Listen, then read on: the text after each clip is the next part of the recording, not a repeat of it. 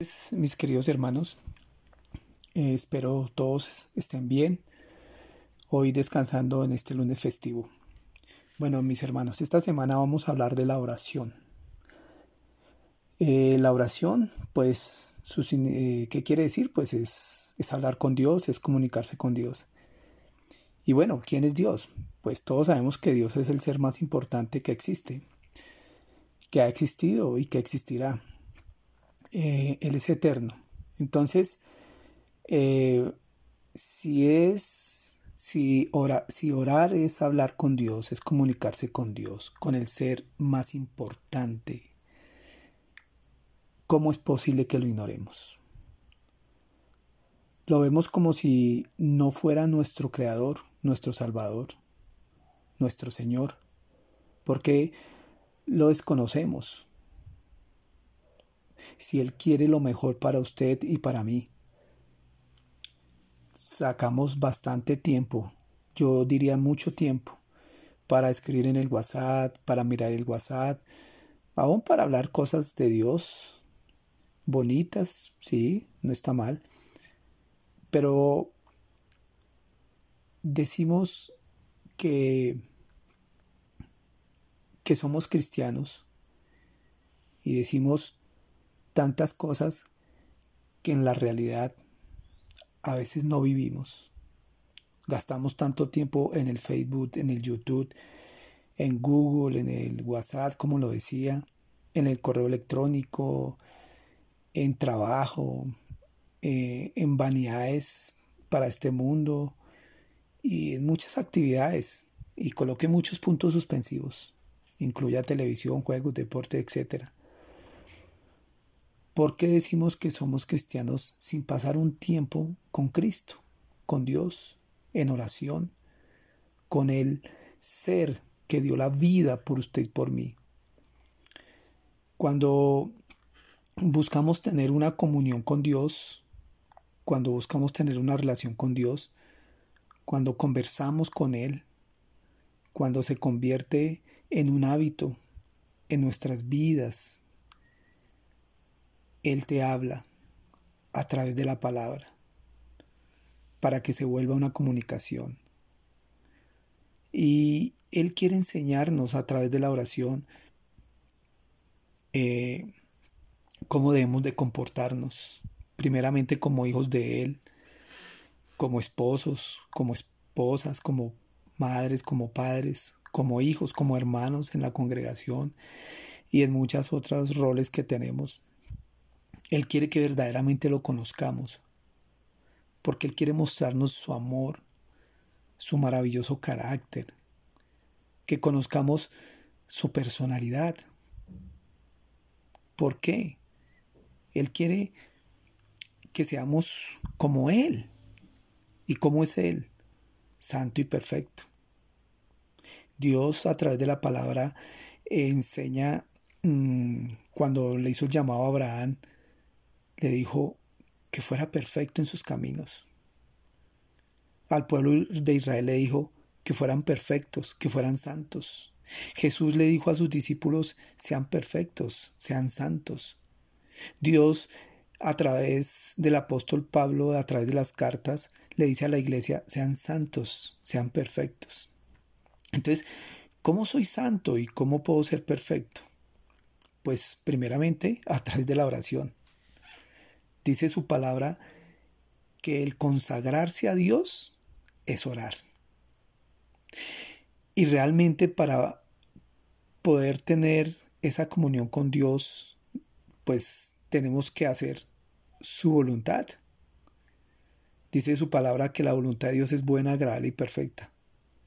¿Y cómo conocemos hacer su voluntad? Pues a través de la oración. Mis queridos hermanos, dice el Salmo 18:32, Dios es el que me da el poder. Él es el que hace perfecto mi camino. Dice eh, la palabra en Colosenses 3:14 que nos vistamos de su amor, que es el vínculo perfecto. Pues obviamente hablándole a la iglesia nueva en Cristo somos criaturas nuevas en Cristo. Necesitamos, hermanos, de una oración abundante. Si logramos tener esa comunión y esa relación con el Señor en abundancia, pues has logrado consagrarte a Dios y vamos a encontrar vidas de santidad, vidas de perfección, que se van a reflejar en un amor primeramente, obviamente, para nuestras familias. No podemos decir que somos cristianos y llevamos vidas sin fe, llenas de amargura, llenas de problemas, vidas con conflictos en la familia, en los hogares, mintiendo, destinando tan poquito tiempo para orar. Mis hermanos, el tema de orar es realmente maravilloso. Es solo a través de la oración que yo, le, que yo pueda expresar, solo a través de la oración yo puedo expresarle a Dios todos mis pensamientos, mis problemas, mis dificultades, todo lo que soy, lo que pienso, lo que hago, solo a través de la oración. Y es que solo a través de la oración Él me responde y Él te va a responder a ti. Todo se logra con la oración. Qué importante es la oración, hermanos. Si usted tuviera, eh, le dijeran a usted, mm, mire, em, queremos que hable eh, con esta personalidad del deporte, con esta personalidad de la farándula, eh, con el presidente, qué sé yo, usted estaría destinado y separaría mucho tiempo para poder compartir con esa persona. Y con Dios, que nos creó, que nos salvó, que como yo siempre lo he comentado, eh, como dice su palabra, que nos ha cuidado desde el vientre de nuestra madre, con ese ser que verdaderamente nos ha entregado su amor y su vida, porque con Él no hay tiempo, porque con Él yo no dialogo, porque con Él no hablo, no me expreso. Mis hermanos, no coloqué una cita específica de oración, hay más de 100 referencias de la oración en la Biblia.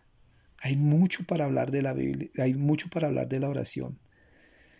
Solo quiero dejarles, mis hermanos, eh, esa inquietud de querer buscar de Dios a través de la oración.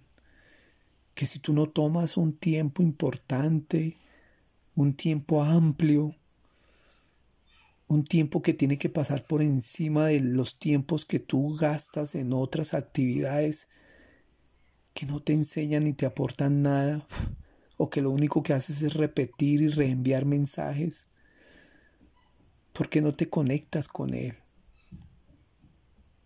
y verás tu vida cómo será de diferente.